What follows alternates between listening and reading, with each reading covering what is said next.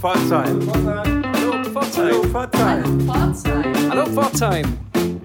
Hallo Pforzheim. Ja, hallo Pforzheim. Hier ist Oskar Schneider von der Bürgersprechstunde. Ihr kennt mich ja schon. Anna und Sebastian sind heute bei Raphael Müller, aber die brauchen wir eigentlich nicht. Das kann ja ich machen. Ich kenne ja den Raphael Müller viel besser als die beiden. Ja, also eigentlich schon lebenslang kenne ich den, ja. und äh, Anna und Sebastian, die sind jetzt einfach mal vor der Tür, ja.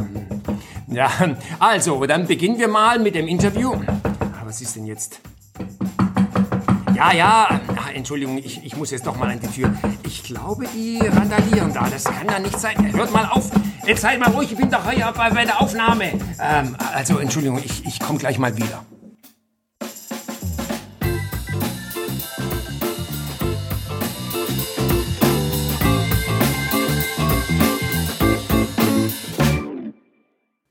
Hallo Pforzheim, wir freuen uns sehr, dass wir heute den Figurenspieler Raphael Mürle bei uns haben, vielmehr umgekehrt. Er hat uns bei sich in seiner Werkstatt. Wir sitzen hier inmitten von Figuren, Farben, die zu neuen Figuren führen werden. Hallo Raphael, schön, dass wir hier sein dürfen. Ja, hallo, freut mich, dass ihr da seid.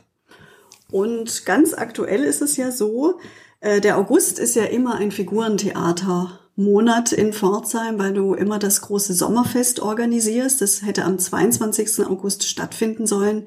Dieses Jahr fällt es leider aus, Corona bedingt.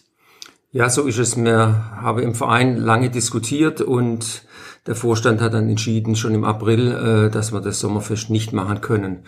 Ist auch klar, das sind 200, 300 Kinder auf dem Areal und die dann Corona-bedingt auseinanderzusetzen, das wäre eine Sisyphus-Arbeit, das wäre irgendwie nicht gegangen. Wir machen aber ein Alternativprogramm, das war mir sehr wichtig. Also zum einen spiele ich ja jetzt am nächsten Wochenende, 8. und 9. August, ähm, das Freilichttheater und Live-Musik zusammen mit Matthias Hautsch. Das war mir wichtig, dass das bestehen bleibt. Das ist wirklich noch ein Ding aus dem alten Spielplan, wie man so schön sagt, der ja ab März äh, praktisch Makulatur war. Und wir machen zum Sommerfestwochenende äh, wirklich ein kleines Wochenende äh, mit zwei Gastbühnen, äh, nämlich hier aus der Region. Äh, Theater Berenike Felger wird am 22. August da sein und äh, die Theaterschachtel Neuhausen am 23. August. Und dazwischen werde ich in dem Wochenende was war es jetzt wieder, 15., 16. August, meine drei Chinesen mit dem Kontrabass spielen. Und da versuchen wir alles äh, draußen zu machen, also ähnlich wie im, beim Sommerfest auch, wird wirklich so ein bisschen Sommerfest-Feeling sein. Im Scheunenhof unten werden wir die Kinderprogramme machen und jetzt am Wochenende bei schönem Wetter das Freilichttheater Live-Musik auf der Freilichtbühne hinter Mottenkäfig. Hast du denn dennoch äh, Worte des Bedauerns vernommen, dass das Sommerfest nicht stattfindet? Denn selbst für mich, der keine Kinder hat äh, und auch kein regelmäßiger Figurentheatergänger ist, war das schon immer ein wichtiger Fixpunkt im Terminkalender des Jahres, wo man tatsächlich viele, viele Freunde und Bekannte, äh, Bekannte trifft, die man sonst im Alltag so relativ selten sieht. Ja, Bedauern, aber auch Verständnis. Also es war, ja, ist ja klar, dass das, na, das ist klar, dass es nicht ausfall, dass es ausfallen muss und so. Also es war sofort auch das Verständnis da, aber klar, je länger die, die Sache jetzt geht, desto mehr drängen doch die Leute wieder, sie wollen was erleben, sie wollen äh, Kultur sehen und gerade für Kinder, wir haben es ja im Juli gesehen mit unserem Nicke Bär, findet etwas Komisches. Ähm, da hatten wir großen Zuspruch, obwohl wir im Juli eigentlich normalerweise gar nicht spielen. Wie ist es dir denn ergangen mit dieser Corona-Zeit jetzt, also als kleinem Figurentheater? Wie muss man sich die Zeit vorstellen? Ja, also es, es, im, im, Nachhinein war es die Hölle, weil äh, man rafft es am Anfang ja nicht. Man denkt, naja gut, dann machen wir jetzt halt mal zwei Monate zu.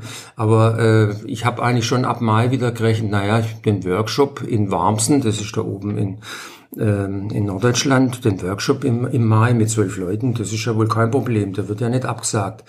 Ähm, dann, äh, wir hätten Gastspiele gehabt in, in Cannes, in, in Potsdam, ähm, wo man denkt, naja, hm, vielleicht geht's ja noch im Ausland oder so. Es war ja Frankreich dann noch viel schlimmer wie hier.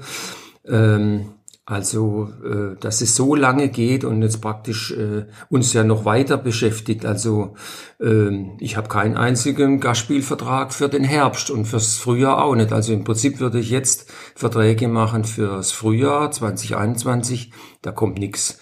Der eine Termin, den wir äh, von März auf Oktober 2020 verschoben hat, ist jetzt auf 20 Oktober 2021 verschoben.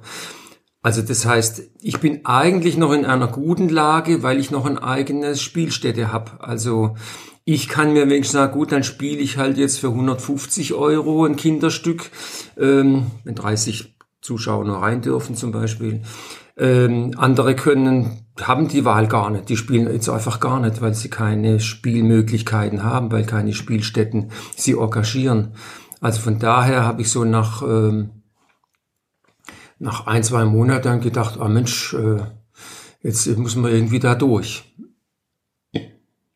Das heißt, die Lage ist durchaus ernst, aber existenzielle Sorgen machst du dir jetzt noch nicht zu diesem Zeitpunkt? Also man muss sagen, Baden-Württemberg hat das sehr gut gemanagt. Ich habe es auch schon an anderer Stelle gesagt. Also mit diesem Unternehmergrundgehalt, 1180 Euro durfte man da noch mit anrechnen. Da ging dann, da hat dann jeder so ein bisschen, der auch jetzt keine Unkosten hatte, äh, wenigstens noch ein bisschen Geld bekommen. Ähm, wir, wir Häuser haben ja schon ein Problem, dass wir viele, viele Unkosten haben, die teilweise schon durch äh, Zuschüsse gedeckt sind, auch weiterhin. Aber äh, man hat schon einen ganzen Apparat am Laufen, wo man dann denkt, oh, soll ich jetzt meine Bürokräfte entlassen, aber dann habe ich in zwei Monaten keine mehr. Ähm, also das, das, manche Sachen schwören einen schon im Kopf rum, aber sind nicht möglich. Also soll man das Auto abmelden oder ich kann ja keinen Probenraum oder kein Lager jetzt kündigen. Wo soll das Zeug dann hin? Also ähm, äh, so viel Unkosten kann man gar nicht einsparen, wie man vielleicht gerne wollte oder müsste. Ja, was du so getan hast in der Zeit, in der du nicht spielen konntest, können wir uns hier schon ein bisschen vorstellen. Wir werden hier in der Werkstatt äh, betrachtet von blauen Gesichtern, blauen Figuren. Kannst du uns über die was erzählen? Ja, genau. Ich hatte das Glück, dass ich letztes Jahr im September mich schon entschieden habe, äh, für Oktober 2020 ein neues Abendstück zu machen. Habe auch äh, einen Zuschussantrag gestellt beim Land äh, Baden-Württemberg, der, der positiv beschieden wurde, schon im Dezember und seit März bin ich praktisch dran ähm, das Thema zu bearbeiten. Also recherchiert habe ich natürlich schon vorher. Nach meinem Paganini-Stück und nach äh, dem Maler Caravaggio wollte ich jetzt unbedingt noch eine dritte Biografie machen, nämlich einen Autor und habe wirklich jahrelang suche schon danach ähm, und bin letztes Jahr fündig geworden, äh, nämlich bei Cervantes. Cervantes, der den Don Quixote geschrieben hat, ein, ein Weltklassiker, ein, ein, ein unglaubliches Buch, das auf der ganzen Welt gelesen wird. Und jeder von uns kennt ja auch die Geschichte mit den Windmühlen. Das ist ja schon zum Sprichwort geworden, diese Geschichte, der Kampf gegen die Windmühlen. Und äh, als ich dann in die Biografie einstieg, war das ja ein Wahnsinn, weil der Cervantes hat Sachen erlebt, das kann man sich gar nicht vorstellen. Äh, wenn ich es gleich ein bisschen ausführen darf, oder? Sehr gerne. also Cervantes hat mit 25 Jahren bei der größten Seeschlacht, die es überhaupt auf der Welt gab, mitgewirkt, äh, wurde äh, verletzt, äh, tödlich verletzt, muss man schon fast sagen, weil ihm wurde die linke Hand fast weggeschossen. Und das muss man sich überlegen, da 1580 äh, irgendwie ähm, was das heißt, wenn, wenn man so eine Verletzung hat. Das hat er überlebt, aber er hat seit Lebens dann eine verkrüppelte Hand gehabt. Äh, auf dem Rückweg dann, die, die äh, von Lepantos ähm, und der Genesung, er war noch lange in Italien, auch noch immer äh, auf See äh, für Spanien, äh, wurde er dann gekapert äh, und als äh, Sklave verschleppt nach Algier. Fünf Jahre war er dort in Algier und er hatte das Glück, dass er ein Papier dabei hatte von seinem Fürsten, von seinem Obersten. Ähm, und da dachten die dort, Mensch, das muss eine berühmte Persönlichkeit sein. Ähm, da, da fordern wir lieber Lösegeld, als dass wir ihn verkaufen auf dem Sklavenmarkt. Aber äh, die Familie Cervantes war sehr arm und konnte dann fünf Jahre lang das Lösegeld nicht aufbringen, bis dann Mönche noch geholfen haben, Geld ausgeliehen haben, damit man ihn freikaufen konnte und so weiter. Also äh, einfach mal so ein kleiner Anreißer, wie, wie, wie, wie spannend und wie, wie dramatisch das Leben von ihm war und wie er dann praktisch 20, 30 Jahre später dann diesen Don Quixote schreiben konnte. Äh, das ist so ein bisschen das Thema bei diesem neuen Stück. Und wenn man jetzt da tatsächlich da so rüber guckt auf die Probenbühne, man sieht sehr viel blaue Gesichter. Ich bin ja nicht ein Mensch, der Figuren sehr realistisch macht. Ich habe auch nicht, es gibt Abbildungen von Cervantes, ich habe aber nicht den Cervantes eins zu eins äh, nachgebildet. Übrigens auch nicht Paganini oder Caravaggio. Mir war es immer wichtig, ich, ich muss einen Charakter finden, der für mich stimmig ist, der, der dann wie, wie Cervantes wirkt auf der Bühne. Und deshalb haben die äh, Gesichter meistens auch keinen Hauttonfarb, sondern das ist eine künstlerische ähm, Entwicklung, bis ich zu so einer Figur und so einem Charakter komme. Also ich mache erst Tonmodelle und gehe dann nachher erst ins Holz und schnitz die dann. Und der ähm, Caravaggio hier, den gibt's ja in vielerlei Größen, in vielerlei Techniken. Also ich habe den als Maske auf, ich habe den als Marionette, ich habe den auch als schwebenden Kopf.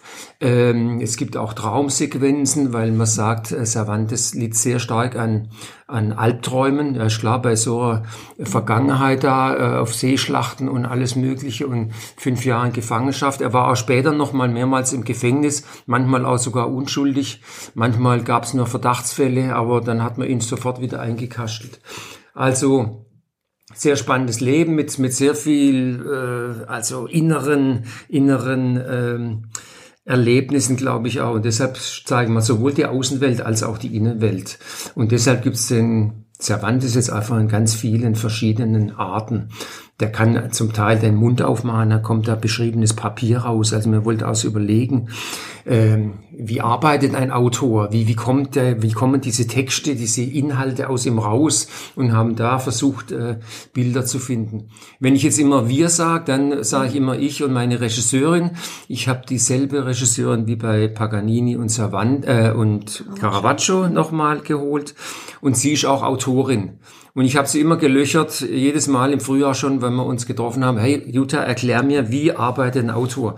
Bis sie dann irgendwann gesagt hat, oh, Raphael, jetzt habe ich eine Antwort für dich. Ein Autor verwandelt Dinge, die er selber erlebt. Also wenn du jetzt äh, Metamorphosen machen würdest auf der Bühne, wenn sich Sachen verwandeln, dann wärst du dem vielleicht am nächsten, wie ein Autor so ein bisschen arbeitet. Also ein Autor, der, der erlebt etwas und äh, tut es dann in seinen Werken verarbeiten, aber verändert. Und witzigerweise haben wir es genau jetzt bei ähm, Cervantes auch gefunden. Die Frauengeschichten ähm, mit, bei Cervantes sind ähnlich wie die Frauengeschichten bei Don Quixote zum Beispiel. Mhm. Also der Don Quixote sieht da so eine, so eine Schankaushilfe äh, äh, Aushilfe da in der, in der Kneipe, äh, da sieht er die Dulcinea drin. Und äh, Cervantes hatte auch zwei Frauen, eine, die halt Geld hatte, aber nicht so hübsch war. Und die eine, die sehr hübsch war, aber verheiratet war. Mit der hatte aber auch sogar noch ein Kind, also ein uneheliches Kind und so. Und es ist doch dann interessant, wenn man das so ein bisschen, die sind eigentlich bei mir die gleichen Figuren quasi, diese, diese, diese, ähm, das Schankmädchen und seine wirkliche Ehefrau, die haben das gleiche Gesicht. Also da kann man dann doch sehr viel auf der Figurenbühne machen, um, um so Sachen äh, zu zeigen, ohne dass man es dann sagen müsste oder beschreiben müsste. Aber das heißt, äh, Figuren und Stück entstehen im Grunde parallel. Also es ist nicht so, dass das Stück schon fertig ist und du weißt dann, für die Szene ja. brauche ich die und die Figuren, sondern das geht so ein bisschen mhm. Hand in Hand. Ja, es war, es ist bei mir immer, oh, es ist eine äh, tragische äh, Zeitspanne immer, bis ich ungefähr weiß, wo es hinläuft. Und ich durch Corona muss ich sagen, war ich dann auch noch dermaßen behindert ähm, in, in, in, in im Assoziieren, im, im Bauen, dass ich also monatelang hier in der Werkstatt nur rumgeschlichen bin und nicht wusste, wie es irgendwie weitergeht. Also ich hatte schon relativ bald ein Gesicht äh, von, von Cervantes, weil man einfach im, im Ton, da, da entsteht dann irgendwie was. Auch äh, unser Professor hat immer gesagt, unsere Hände sind auch so ein Werkzeug von, von Intuition, von unserem Inneren. Das wird nachher also wir, wir können mit unseren Händen Innenbilder, unsere eigenen Bilder irgendwie schaffen. Und die Hände sind so ein bisschen das Werkzeug auch dazu. Ähm, aber äh, so, wie, wie, wie kriege ich jetzt die, die, die Welt des Schriftstellers hin, also diese Don Quixote und Sancho Panza-Ebene, wie kann ich die von der realen Welt trennen? Und so, da waren dann so formale Sachen, wo ich gesagt Mensch, das darf jetzt nicht diese, diese gleiche Schiene sein, die, der gleiche Stil sein, wie Cervantes in der realen Welt. Und da bin ich hier durch die Werkstatt geschlichen und habe nicht, nicht mehr weiter gewusst. Und ähnlich ist es auch mit dem, mit dem Stück selber. Also welche Lebensstation will man denn erzählen oder will man überhaupt so streng jetzt so nach Lebenslauf gehen? Und wir haben jetzt sehr schön irgendwann eine Idee gehabt, ähm, dass wir auch ähm, assoziativ, also dass wir, dass man eher so wie so ein Bilderreigen, die die Bilder sich verändern, in, man ist dann plötzlich in einer anderen Situation, die womöglich gar nicht zeitlich hintereinander liegt, aber thematisch vielleicht oder auch bildnerisch oftmals, ja. Und diesmal wird so sein, ist auch ganz witzig geworden. Alle Figuren wird man von Anfang an sehen und die laufen da oben auf zwei großen Rädern, sind die da aufgehängt, die drehen sich dann aus, sind auch das Spiegelbild für ein Lebensrad, aber auch für die Windmühlen stehen sie dann schon und man sieht schon irgendwie, ah, wann, das gibt's wahrscheinlich mehrmals, mal sehen, was er da damit macht. Und das Verblüffende ist dann, wie, wie variabel und veränderbar die Masken und die Köpfe und das alles sind. Also es ist ein sehr ähm, kreativer Prozess jetzt gewesen und ähm, bin gespannt, wie das Publikum das aufnehmen wird. Ich denke, während man äh, Don Quixote ganz gut für Kinder aufbereiten kann, richtet sich das Stück jetzt schon explizit an ein älteres Publikum, oder? Oh ja, das ist auf jeden Fall für Erwachsene, auf jeden Fall, ja. Auch von, von der Bildsprache her äh, ist es für Kinder nicht geeignet. Also sage jetzt mal, klar, Jugendliche ab 14 oder so, dann ja, ab 12, ab 14 kann man da schon reingehen, aber für Kinder äh, wirklich ungeeignet. Vielleicht kannst du noch ein bisschen über deine Arbeit äh, für Erwachsene erzählen, denn landläufig assoziiert man dich ja zunächst immer mal mit Kinderstücken, ähm, aber das ist ja gar nicht alles, wie wir gerade. Ja, ja, genau. Also das ist nicht bloß Kasperles Theater, gell? Also wie hieß es früher? Ach so, Herr Mörle, Kasperles Theater kann man jetzt auch studieren. Das ist ja nett. Also ähm, es gibt ja ein richtiges Studium in Stuttgart an der Hochschule für Musik und Darstellende Kunst und ähm, da äh, kann man äh, gibt es eine extra Zweig Figurentheater. Und ich habe damals noch den Diplomfigurspieler gemacht und jetzt gibt es halt den Bachelor. Aber das ist ein vierjähriges Studium, wo es äh, darum geht, alles äh, zu lernen. Also von der Handpuppe, also von mir aus dann auch noch der Kasper, ja, von der Handpuppe bis zur Marnette, von der Großfigur bis zum Schattenspiel und auch zur Maske. Also äh, das Feld ist sehr breit im Figurentheater. Die Spielmöglichkeiten, die Kombinationen, die Figurentechniken sind sehr unterschiedlich. Und natürlich auch die Inszenierungsarten. also ich kann Straßentheater machen, ich kann für Kinder was machen, ich kann äh, eine Inszenierung nur mit Musik machen oder Musik und Sprache und äh, also ganz unterschiedliche Dinge. Und klar, da ist Kindertheater ein Bereich, auch ein wichtiger Bereich in unserem Medium. Aber sehr viel wichtiger ist seit den 70er, 80er Jahren das, das Abendprogramm geworden. Weil da, das, da sieht man dann auch wirklich, es geht um, um eine bildnerische Qualität, die man da äh, liefern sollte und muss um, um da bestehen zu können. Und das ist, glaube ich, so ein, ähm, ein Augenmerk, da haben die Leute jetzt so nicht so richtig wirklich äh, den Blick drauf.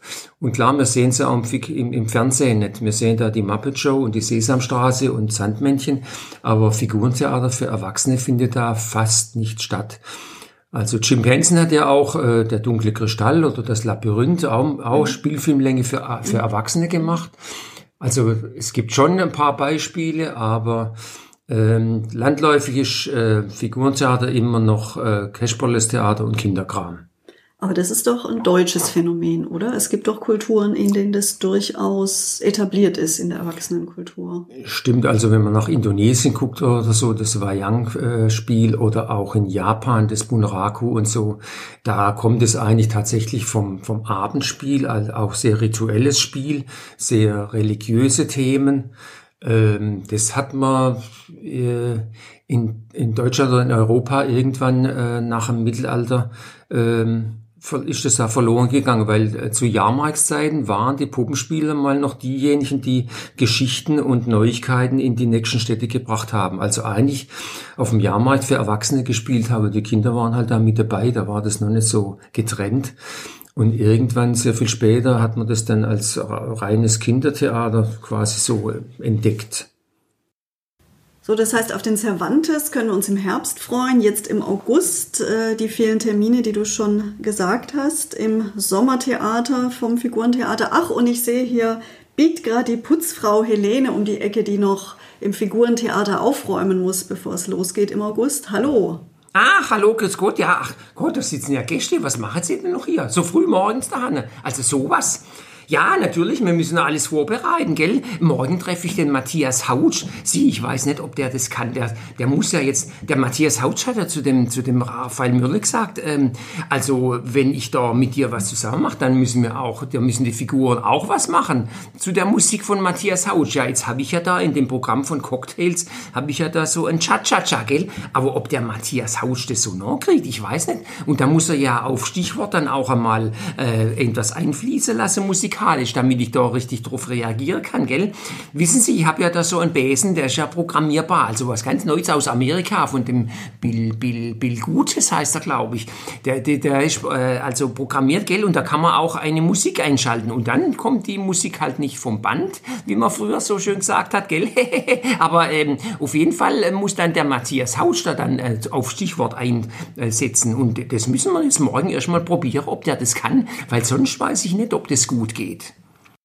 Ja, vielen Dank an äh, Helene für die äh, Information. Die hat uns jetzt natürlich noch gefehlt. Und äh, wir sind dankbar dafür, dass wir auch diese Perspektive noch eingefangen haben. Ich würde gerne den Raphael nochmal auf Pforzheim ansprechen wollen. Unser Podcast heißt ja Hallo Pforzheim und beschäftigt sich ganz explizit mit der Kultur, mit dem Kulturleben hier in der Goldstadt. Ähm, welche, welche Bedeutung hat denn eigentlich äh, dein Figurentheater für die Stadt? Es ist ja schon sehr, sehr etabliert hier im Kulturleben und äh, wir haben es auch jede Woche fast in unserem Podcast bei den Terminankündigungen. Wie erlebst du deine Verankerung hier?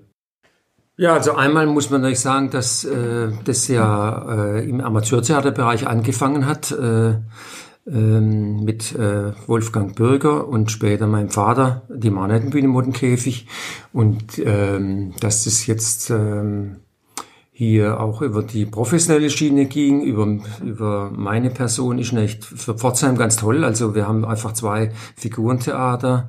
Äh, Gruppen, die hier in Pforzheim tätig sind, ein festes Haus haben. In anderen Städten gibt es auch. Also wir sind ja 15 Figurentheaterhäuser in Baden-Württemberg. Es gibt, glaube ich, allerdings natürlich fünf allein in Stuttgart. Äh, in Baden gibt es noch äh, Karlsruhe und Mannheim, aber es gibt äh, durchaus auch in kleineren Städten, Eppingen, Schondorf, Esslingen, äh, gibt es Figurentheaterhäuser. Also äh, es ist nicht einmalig so in Baden-Württemberg, es ist aber schon was Besonderes, wenn äh, so eine Stadt wie Pforzheim sich ein Figurentheater leistet. Äh, das durchaus, vor allem weil wir ja parallel hier noch ein Dreispartenhaus haben. Das muss man schon so sehen, ja. Ähm, aber ähm, es ist ganz wichtig, dass man sich vernetzt und äh, die Arbeit im Pforzheimer Kulturrat ist ganz wichtig. Also äh, wir sind ja jetzt ganz neu äh, mit sechs Sektionen. Äh, letztes Jahr hat sich noch eine Sektion Schmucke gegründet, gegründet gerade mit dem Thema ja Ornamenta und so weiter. Äh, von daher ist es ganz wichtig, dass wir uns untereinander gut vernetzen. Äh, die bildende Künstler, äh, die Musiker, die Literaten und die darstellenden Künstler. Und ähm, aber auch nach dem Blick äh, über den Tellerrand hinaus. Also Pforzheim ist halt hier in der Situation zwischen Karlsruhe und Stuttgart und wir müssen unsere Region Nordschwarzwald stärken. Und wir haben hier tolles Potenzial, wir haben äh, tolle Landschaften, tolle Thermalbäder, tolle touristische Attraktionen hier in der Region. Und das jetzt äh, kulturell äh, zu bereichern, aufzufüllen, auch besser zu vernetzen, auch besser zu vermarkten, das ist, glaube ich, ein wichtiges Thema. Und ich glaube, das hat sich jetzt auch in der Geschichte vom Kulturrat gezeigt, wir müssen das auch sehr viel von unten machen. Die Rathäuser und die Landratsämter dürfen das durchaus oben in der oberen Ebene, Verwaltungsebene machen, aber wir Künstler müssen uns vernetzen und ähm, die äh, Initiative seit äh, fünf Jahren, die freien Theaterkünstler Pforzheim-Enzkreis zeigen das. Ähm, wir sind äh, zehn äh, freie Theaterschaffende, das sind also Clowntheater, Artisten, ähm, Figurentheater, Schauspieler dabei. Und äh, was wir da auf die Beine stellen an, an verschiedenen äh, Aktionen hier am, am 20. September, die Familientheatertag an der Schwaner Warte oben und auch andere Dinge. Ähm, das, ähm, das zahlt sich aus und ähm, auch die, der Austausch und die Kooperation. Also Theaterschachtel Neuhausen wird zu einem äh, ganz neuen Spielort da oben jetzt ähm, mit dem tollen Theatersaal, weil einfach Kollegen da jetzt oben auch gastieren und spielen und man hilft sich gegenseitig. Man, man ähm, gibt auch unter, untereinander Tipps, äh, man macht untereinander Regie, ähm, äh, gibt Sprechunterricht. Also ähm, das ist äh, toll, was da jetzt gerade, also auch schon vor Corona geschehen ist und was sich jetzt natürlich auch so ein bisschen auszahlt, wenn man die Vernetzungen hat und dann sagt, oh Mensch, ich brauche noch einen Premierenort, wo könnte ich ein, ein neues Stück machen und dann äh, da hat sich zwei Hände heben und dann heißt es ja, das könnte man im Figurentheater machen oder das könnte man auch in, in Neuhausen machen, so dass man sich da gegenseitig einfach hilft und da ähm, die Möglichkeiten eigentlich potenziert, die wir hier haben. Und das jetzt noch weiterzutragen, auch noch in den Landkreis Kalf und Freudenstadt, das ist jetzt so eigentlich so eine Zukunftsvision, ähm, die wir jetzt schnell angehen müssen. War ja mit dem Kultursommer Nordschwarzwald jetzt auch schon angedacht, leider Corona-mäßig jetzt ausgefallen, aber da in die Richtung wollen wir eigentlich weitergehen. Sollten wir alle gehen und sollten auch viele einfach mithelfen, vielleicht auch ein, ein, ein Aufruf an alle. Hallo Pforzheim, äh, hier, die ihr das jetzt alle hört, äh, wer irgendwie Interesse hat, da noch ähm, mehr zu tun, zu helfen. Äh, es gibt ja verrückte Ideen. Äh, ein Schmuckkünstler braucht noch eine Musikgruppe, damit er seine Ausstellung verschönern kann oder ver, ver, ähm, äh, bereichern kann. Äh, also solche Dinge äh, auch. Da gibt's tolle Netzwerke und ähm, da äh, sollte man einfach auch die regionalen Künstler ein bisschen mehr im Blick haben. Das äh, wäre noch so ein kleiner Wunsch am Schluss. Mhm. War ja fast schon das perfekte Schlusswort für unser Interview. Ganz herzlichen Dank, Raphael, dass wir dich heute hier besuchen durften. Wir wünschen dir schon mal äh, oder drücken die Daumen toi toi toi für die Premiere von Cervantes, vor allem auch einen schönen Sommer jetzt noch im Figurentheater und alles Gute. Vielen Dank. Mhm, danke auch, ja.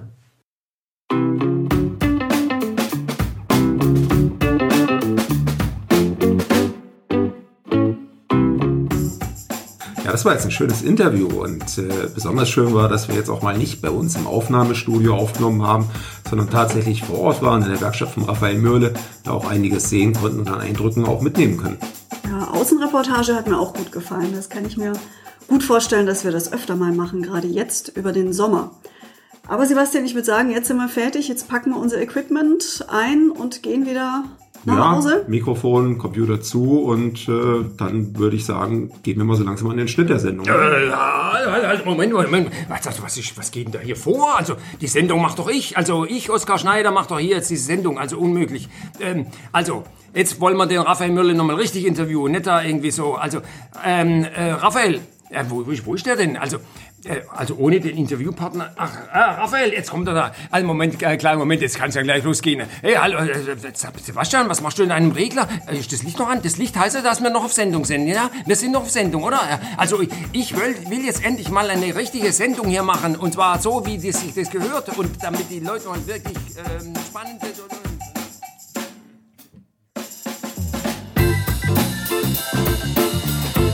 Auf